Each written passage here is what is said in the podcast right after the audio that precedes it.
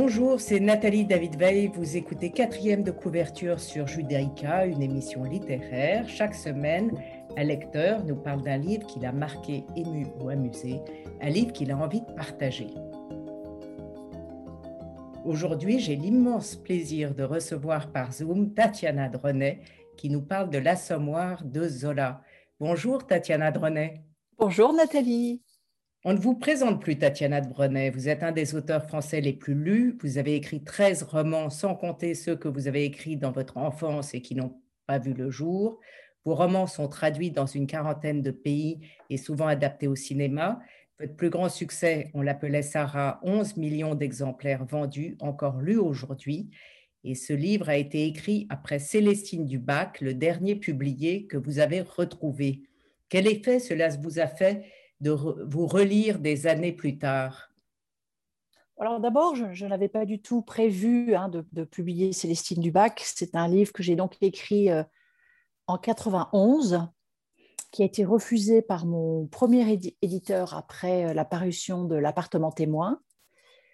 Et donc j'ai assez mal vécu cette, ce refus. On m'a dit, euh, on m'a dit tout simplement que le livre était inclassable. Mais je précise, Nathalie, que un peu plus tard, quand, j'allais essayer de faire publier euh, Elle s'appelait Sarah, beaucoup de gens allaient me dire aussi que Elle s'appelait Sarah était inclassable. Donc, je commence à comprendre que c'est peut-être quelque chose qui, euh, voilà, qui, fait partie de mon travail, d'être inclassable. Mais qui a fait votre succès Peut-être, en tout cas. J'ai fait un ménage dans, dans, une cave euh, en emménageant dans ce nouvel appartement. Et j'ai donc retrouvé ce vieux manuscrit. Et je l'ai relu. J'ai trouvé que bizarrement, il tenait la route. Mais je n'arrivais pas à juger moi-même. Donc, je l'ai donné à mes éditeurs, Robert Laffont, qui sont tombés amoureux de ce livre, contre toute attente. Mais j'ai envie de vous dire, Nathalie, que euh, la pandémie a changé pas mal de choses. Je pense que c'est un, un livre qui a un succès particulier aujourd'hui, un écho particulier aujourd'hui, parce qu'il parle de main tendue, parce qu'il parle d'amitié, et que s'il avait été publié il y a 30 ans, il serait peut-être passé totalement inaperçu. Donc, j'ai choisi de ne pas modifier ce texte, de ne pas le transformer, de ne pas le mettre euh, euh, à la sauce d'aujourd'hui, de rajouter par exemple des euros ou les réseaux sociaux, hein, puisque ça, ça reste dans son jus des années 90. Mais je vais peut-être vous surprendre, Nathalie, en vous disant que ce livre on aurait pu croire que la Tatiana d'aujourd'hui donne à la Tatiana d'il y a 30 ans une leçon, mais c'est le contraire qui s'est passé. Parce que j'avais oublié que j'étais capable, je suis capable d'écrire sur la difficulté de la vie, sur des sujets graves avec une certaine légèreté. Il y a quelque chose de très authentique et très sincère dans Célestine Dubac que j'ai perdu en route. C'est l'âge, bien sûr, c'est la maturité, mais j'aimerais retrouver. Peut-être que vous l'auriez écrit tout à fait différemment 20 ans plus tard. Oui, mais je... Le même sujet. Oui, peut-être, mais j'ai beaucoup aimé la sincérité de, de, de, mes propos, dans le sens où je ne me compliquais pas la vie en, en, réfléchissant à la construction du roman, qui est une de mes obsessions aujourd'hui, bien sûr.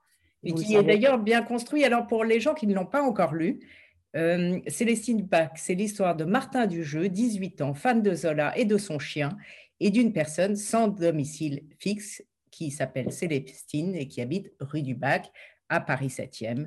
Leur point commun, c'est être passionné par l'écriture.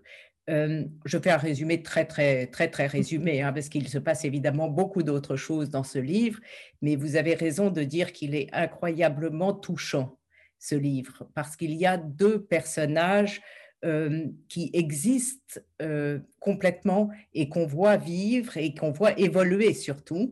Vous avez choisi de parler de l'assommoir de Zola, euh, en lien évidemment avec Célestine Dubac, puisque ce, jeune, ce jeune homme est un passionné de Zola. Oui. J'ai cru comprendre que mhm. vous aviez relu toute l'œuvre de Zola. Donc, pourquoi vous avez choisi l'assommoir? Alors, dans ma vie, il y a deux auteurs phares. Il y a cette personne juste derrière moi qui s'appelle Daphné du Maurier. Vous vous souvenez peut-être, Nathalie, de Manderley Forever? Oui. voilà, donc j'ai eu un, fantastique. J'ai eu un vrai choc en, découvrant Daphné du Maurier à l'âge de 11-12 ans. Et puis j'ai eu un deuxième choc à l'âge de 13 ans en découvrant l'Assommoir. C'était ma, ma professeure de, français qui nous a fait lire l'Assommoir en classe. Pas mal de gens râlaient un peu hein, en lisant l'Assommoir, en trouvant ça assommant, l'Assommoir, assommant, etc. Mais moi, j'ai eu un véritable choc en lisant ce texte. Et donc, toutes ces années plus tard, en retrouvant le manuscrit de Célestine Dubac qui évoque tellement Zola, puisqu'il est très présent dans Célestine Dubac, je me suis lancé le défi de relire tous les Rougon-Macquart. Pas en ordre, hein, je précise. non, pas, pas, en ordre parce que je n'ai pas découvert, je, les avais déjà lus, enfin certains, pas tous. Et D'ailleurs, je signale que ça n'a aucune importance. Vous pouvez les lire dans le désordre. Alors, les puristes, les, les oliens vous diront, mais non, il faut les lire dans l'ordre. Je, je, ne suis pas totalement d'accord. Et donc, en relisant L'Assommoir, chère Nathalie, que j'avais déjà relu plusieurs fois, à chaque fois, ça, a le même effet pour moi. C'est un roman d'une, d'une puissance, euh, d'une, on va pas dire d'une violence, parce que ce n'est pas exactement ça, mais on va dire d'une, d'une violence euh, de, ce milieu que Zola décrit, puisque donc je, résume pour ceux qui n'ont jamais lu L'Assommoir, c'est l'histoire de, Gervaise, euh, née Macquart, épouse Coupeau, qui est donc une jeune, jeune femme euh, euh, un peu, on va dire, un peu naïve, et qui va se faire avoir par plusieurs hommes, qui n'a pas la, on va dire, peut-être pas assez de courage pour, euh, pour s'imposer. Et comme elle a un très bon cœur, elle se fait marcher dessus. Et donc, cette histoire bouleversante, ça se passe dans le quartier de la Goutte d'Or à Paris. Zola avait décidé d'étudier très précisément les mœurs, le langage de ce, de ce, de ce, de, ce qu'il appelait le peuple. Euh, donc, il était allé sur place, hein, comme tous les Rougon-Macquart. Il faut préciser qu'à chaque fois, c'était des, des, des, recherches, euh, des constructions. Il se, il, se mettait complètement euh, à la, place de ces personnages. Et, Gervaise, pourquoi elle nous touche tellement? C'est qu'en fait, notre, cœur saigne pour elle. Elle va faire les mauvais choix. Elle va fermer les yeux sur beaucoup de choses. Et donc, elle a une, une sorte de déchéance euh, absolument épouvantable. Et même si on connaît l'histoire, on ne peut pas s'empêcher, à chaque fois tout cas moi que je l'ai relu, d'avoir ce cœur qui saigne, d'être totalement euh, émerveillé par les descriptions de Zola, parce que Zola, il est capable de rendre euh, euh, sexy une, une, blanchisserie? C'est-à-dire que vous y êtes, en fait. Vous êtes là, vous sentez toutes les odeurs, vous, vous êtes complètement aux prises avec tout ce qui se passe. Et puis surtout, Nathalie, je me permets d'insister sur la, la scène qui arrive très tôt euh, dans le livre, qui est la fameuse scène du, du, lavoir. Qui, oui, vous parliez de violence, celle-là est d'une violence absolument totale et tellement visuelle, vous avez raison. Et, et, donc, quand on lit ça du haut de ses 13 ans, donc c'est donc Virginie. Alors, je, reconstitue pour ceux qui l'ont pas en tête, la scène du lavoir, c'est Gervaise qui apprend que son, le père de ses deux enfants la trompe et elle rencontre au lavoir la sœur de euh, enfin, d'Adèle qui, couche avec euh, son, son homme. homme, voilà, et euh, elles vont se battre physiquement, mais on est captivé. C'est comme ah mais c'est un spectacle complètement fascinant. Je me souviens, Nathalie, quand ma prof de français elle nous faisait de la lecture parfois et on, on détestait ces moments-là parce qu'elle était, elle avait une voix très annonnante, Madame D on va pas dire son nom, mais elle avait une façon de lire qui était, qui était un peu endormissante. Et donc, elle nous a dit qu'elle allait nous lire la scène du lavoir, et nous, on s'apprêtait à dormir pendant un quart d'heure. Et là, tout d'un coup, elle démarre. Ça commence par chameau, salope, salope. Et là, on se réveille, on se, on dit, mais qu'est-ce que c'est que ça? Et là, d'abord, c'est les insultes, évidemment, verbales. Et ensuite, ce sont les sodos. Et après, ce sont les, les, les, les voilà, les, instruments avec lesquels euh, on bat le linge. Et c'est Gervaise, qui est pourtant la plus petite et la plus fragile, qui arrive à détrousser euh, Virginie, à baisser sa culotte et lui donner une fessée, mais une raclée absolument hallucinante. Ça dure, ça dure trois pages. Et voilà, donc ça, c'est le pouvoir de Zola, mais il n'y a pas seulement le Zola violent, hein, Nathalie. Il y, a le, il y a le Zola tendre. Il y a le Zola romantique. Il y a le Zola romantique. Euh, moi, j'ai une passion, j'ai une passion pour, pour, pour, Zola. Qu'est-ce que vous voulez euh, Quand on me dit Zola, c'est ennuyeux, je dis mais écoutez, vous n'avez pas lu, le, vous, ne l'avez pas lu. Vous, vous, vous n'avez pas. Et, et j'essaye toujours de dire. Ah oui, et puis je voudrais aussi quand même aussi préciser, Nathalie, c'est que quand ces livres sont sortis, que ce soit L'Assommoir, que ce soit Thérèse Raquin, que ce soit Nana, que ce soit Germinal, Zola, il s'en prenait plein la figure. Il était traité de pornographe. Il était traité de tous les noms, de raclure de bidet, de littérature de bidet. Euh, ça l'a suivi jusqu'à la fin de sa vie, hein, ça. Oui, on a dit que c'était donc le premier roman sur le peuple qui ne mente pas et qui est l'odeur du peuple. Voilà. il, a, il a été totalement interdit et vilipendé dans la presse, en tout cas pour, pour ce livre. Mais avant de continuer, Tatiana Drenet, on va écouter votre premier choix musical, David Bowie, Heroes.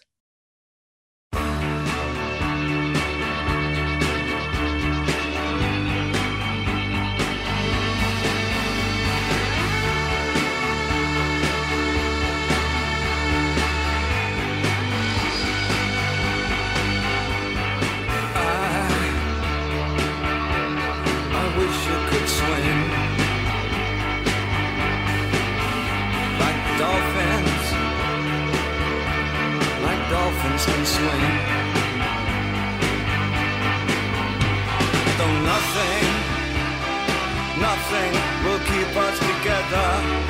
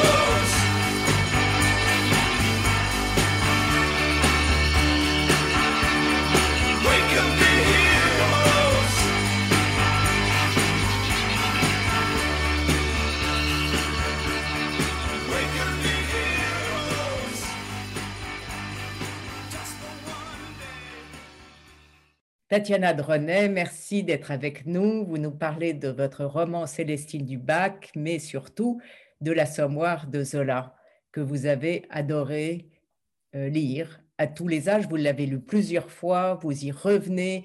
Le livre de Zola. Alors, je, je dirais, chère Nathalie, qu'il y a plusieurs possibilités de rentrer dans l'œuvre de Zola. On n'est pas obligé de commencer par l'Assommoir. Moi, c'est le premier que j'ai lu et qui m'a fait tomber amoureuse de lui.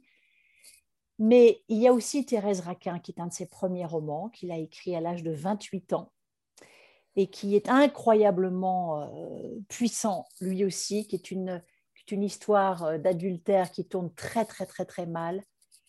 Aussi avec des scènes absolument coup de poing, dont la fameuse scène de la morgue, dont personne ne s'en remet, tellement cette scène de la morgue est absolument d'une brutalité fascinante. On parlait tout à l'heure du Zola plus doux. Ceux qui n'ont pas envie d'avoir toutes ces émotions fortes peuvent, peuvent aussi euh, essayer le rêve, par exemple, ou une page d'amour. Mais je reviens à l'assommoir. Je dirais que l'assommoir, il y a quand même aussi des passages euh, doux, il y a des passages où, où, Gervaise est quand même heureuse, où il y a un moment qui va durer un tout petit peu, où elle a sa blanchisserie, tout marche bien, euh, elle est belle encore, son homme l'aime. Et puis, bon, bien sûr, il y a ce drame. Coupeau, son mari, va, va tomber d'un toit. Elle va le, le voir tomber, d'ailleurs, c'est une scène terrible. Et il ne va jamais se remettre de cet accident.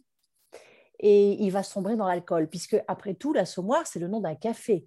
C'est le nom où vont tous les ouvriers le matin avant d'aller travailler. Et qu'est-ce qu'ils font? Eh bien, ils boivent déjà dès le matin. Et donc, cette machine à distiller l'alcool, l'espèce d'alambic, euh, devient un peu l'ennemi de Gervaise, puisqu'elle va se rendre compte que c'est ce qui est en train de tuer son mari à petit feu, mais malheureusement, elle va tomber dedans aussi, puisqu'il n'y a pas d'autre solution. Et c'est vrai que la, la fin du livre est quand même, euh, on va pas tout dévoiler, mais pas facile. Il faut avoir les nerfs bien accrochés. Non, Zola n'est pas du feel good, mais Nathalie, euh, on ne peut pas toujours lire du feel good. Hein. Alors, il est, il est, en sens inverse de votre livre, euh, Célestine Dubac, parce qu'on voit la, déchéance de Gervaise. Euh, on croit à un moment donné, comme vous le disiez, qu'elle va aller mieux, et puis ça, ça redescend. Et, ça finit mal, on peut le dire, même si on dit, enfin, on s'en doute. Mais alors que votre livre, on prend Célestine, qui est une mendiante dans la rue, au moment où elle est, elle va très mal, hein, elle est mendiante, personne ne la regarde, elle, est, euh, et puis vous la faites remonter. Mais en fait, toute l'histoire du livre, c'est ça. C'est vrai que Célestine pourrait être un, personnage très olien dans sa façon de parler. Euh, c'est une SDF d'un certain, on ne sait pas quel âge elle a d'ailleurs. Moi, je pense qu'elle a à peu près 70 ans, on ne sait pas.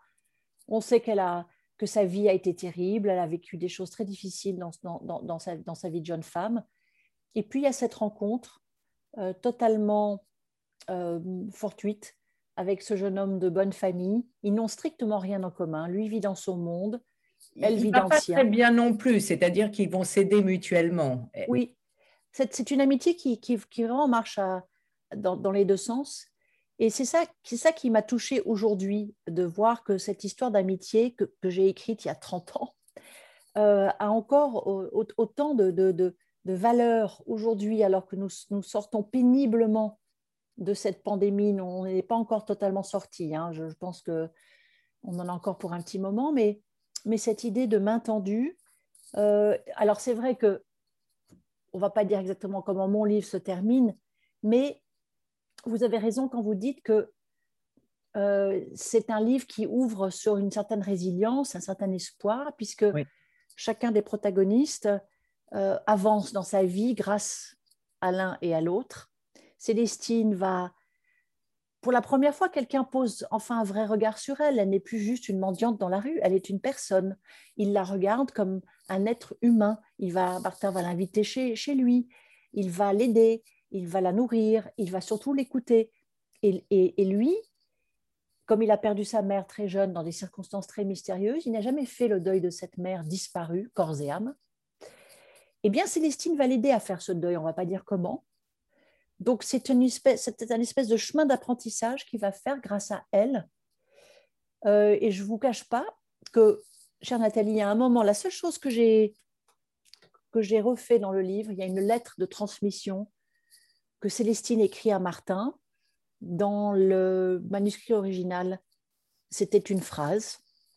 Là, mes éditeurs m'ont dit, bon, maintenant, écoutez, il faut que vous, faut que vous repreniez cette lettre, il faut que vraiment ça soit une, une vraie lettre de transmission. Donc ça a été très émouvant, toutes ces années plus tard, de reprendre la voix de Célestine, qui a une voix très particulière, Et tout ce qu'elle dit à Martin dans cette lettre est vraiment le centre, le cœur du livre, tel petit magicien qui a redonné des couleurs à ma vie merdique.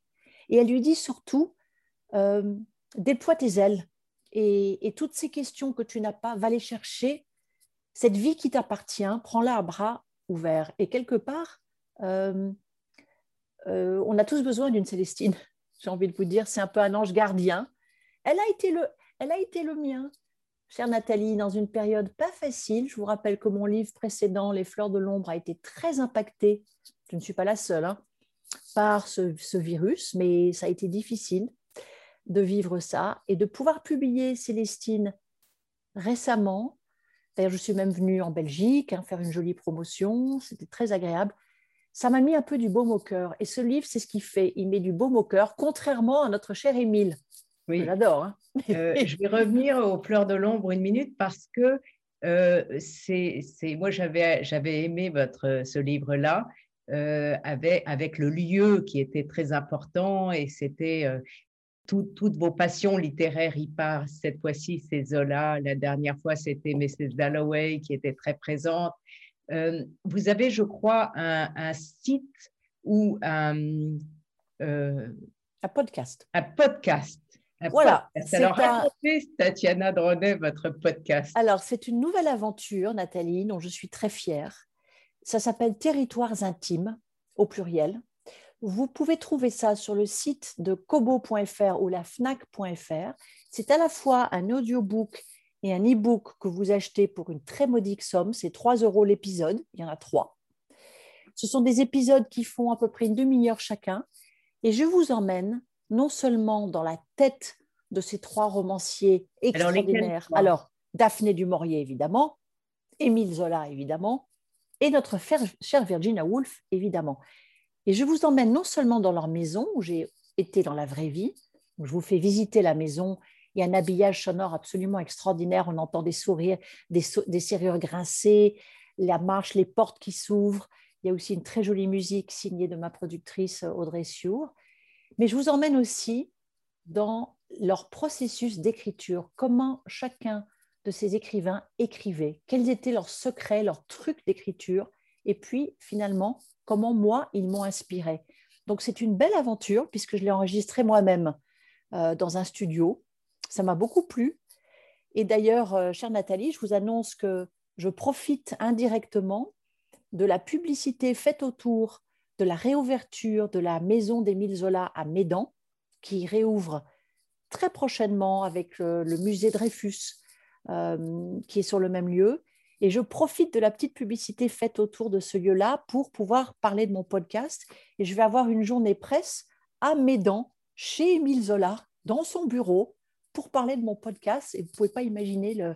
Donc, rappelez euh, comment on fait pour aller sur votre podcast. C'est très simple. Vous cliquez sur euh, fnac.fr ou kobo.fr. Si vous avez un compte, tant mieux. Si vous ne l'avez pas, vous le créez. Vous cliquez sur Territoires intimes, e-book, audiobook et vous m'écoutez dans vos écouteurs et vous pouvez aussi lire mon texte sur votre téléphone. Il y aura une version papier plus tard, mais c'est une belle aventure pour moi je vais me précipiter. Alors, on va écouter votre deuxième choix musical, The Cure. Lullaby.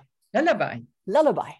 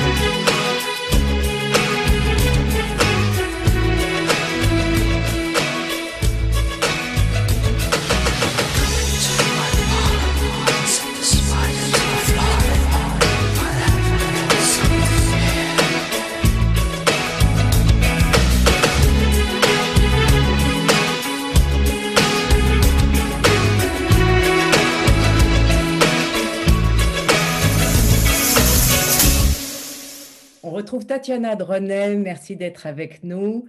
Euh, je voulais vous parler de votre héros Martin Dujeu, qui est en train d'écrire un livre qui va être publié. Et euh, le résumé est le suivant. Il s'appelle Gorgonzola, son livre. Étudiant sans histoire, Archibald se lie d'amitié avec le fantôme d'Émile Zola en emménageant au 63 rue Monsieur le Prince, où ce dernier avait vécu, vous prêtez donc une grande importance au lieu, comme, euh, comme je, je l'ai dit tout à l'heure. Euh, est-ce que vous, euh, Tatiana Drenet, vous aimeriez, comme votre héros narrateur, jeter une nouvelle lumière sur l'auteur des Rougon-Macquart en ébranlant les thèses existantes, en parlant différemment de lui? Est-ce que vous auriez envie d'écrire ce livre de votre héros? Alors, c'est très intéressant que vous mettiez le sujet là-dessus, ma chère Nathalie, mais ça ne m'étonne pas de vous et de votre flair, puisque vous êtes vous-même romancière. Donc, vous arrivez à bien cerner les obsessions de vos consoeurs. Alors, le livre de Martin, c'est vrai que c'est assez drôle, cet, étudiant qui emménage dans une chambre de bonne où aurait vécu Zola et qui va trouver des lettres. Bon, moi, en fait, c'est vrai que je suis en train d'écrire un livre depuis maintenant, eh bien, depuis que tout a été annulé euh, dans nos vies d'écrivains, c'est-à-dire depuis mars 2020, quand tout s'est arrêté, les librairies, etc., il est question de Zola. Vous avez raison. Pas exactement comme dans le livre de Martin, mais Zola, d'une façon indirecte, est l'espèce de fantôme qui plane sur ce livre par un lieu et c'est un Zola très différent que je propose à mes lecteurs. Ce n'est pas vraiment l'écrivain qu'on va voir ici. D'ailleurs, c'est la première fois que j'en parle, hein, donc c'est quand même une exclusivité extraordinaire. pour, euh, pour quatrième de couverture. Donc, c'est plutôt euh, le Zola intime qui m'a intéressée ici, le père de famille, l'époux, l'amant. Vous, vous saviez peut-être ou pas, chère Nathalie, que Zola avait une double vie. Bon, Il, il, avait une épouse et puis il avait une, une jeune femme dans sa vie qui était la mère de ses deux enfants. Et puis, vous ne savez peut-être pas non plus, chère Nathalie, que Zola aurait été assassiné. Ah non, ça, je ne sais pas. Voilà, donc beaucoup de gens ne savent pas qu'à l'âge de 62 ans, on pense que Zola est mort euh, enfumé par une cheminée euh, chez lui euh, dans la nuit du 28 septembre 1902. Voilà, on pas, ça n'a pas fait beaucoup de bruit.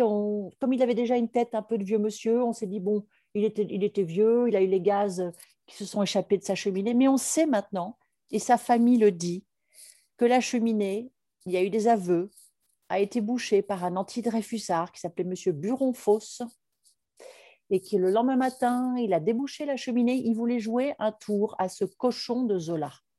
Il l'a tué. Donc je reviens longuement sur cet assassinat, sur cette mort je ne vous dis pas comment. biographie ou ça sera en Pas du tout.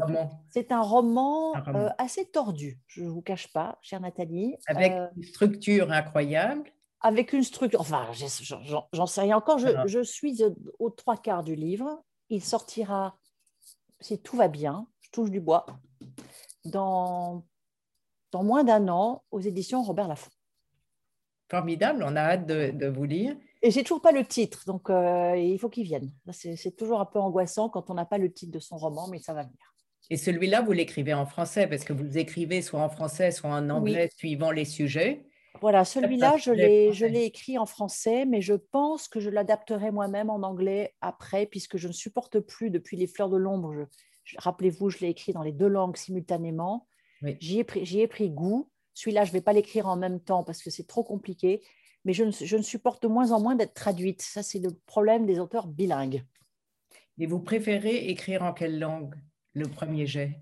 Euh, Le premier jet vient différemment dans une langue ou dans une autre. Je n'ai aucune préférence. Quand je suis dans le français, je suis à fond dans le français, mais j'ai toujours un petit regret pour l'anglais. Quand je suis dans l'anglais, je suis à fond dans l'anglais, mais j'ai toujours un petit regret pour, le français. The story of my life. Est-ce que vous avez un conseil de lecture, Tatiana oui, Parce que vous absolument. lisez à part l'assommoir, mais absolument. Je vous conseille un roman absolument magnifique par une romancière de grand talent que vous devez connaître, je pense, Nathalie, qui s'appelle Valérie Tongkuang. Elle est publiée chez Lattès. Elle a écrit un livre magnifique qui s'appelle Un tesson d'éternité, que j'aurais aimé écrire, qui raconte le grain de sable dans la vie d'une femme trop parfaite. Un jour, son fils euh, va être euh, mis en garde à vue et emprisonné, on ne sait pas très bien pourquoi eh bien, tout le passé de cette femme revient. La fin est stupéfiante. Le roman est fantastique. Ça ferait un film extraordinaire. Donc, partout où je vais, dans mes dédicaces qui ont repris, je parle du roman de, Valérie Toncourt, Un tesson d'éternité chez Lattès. Très bien. Je vous remercie beaucoup, Tatiana Drenet. Merci à vous, chère Nathalie. Un grand plaisir.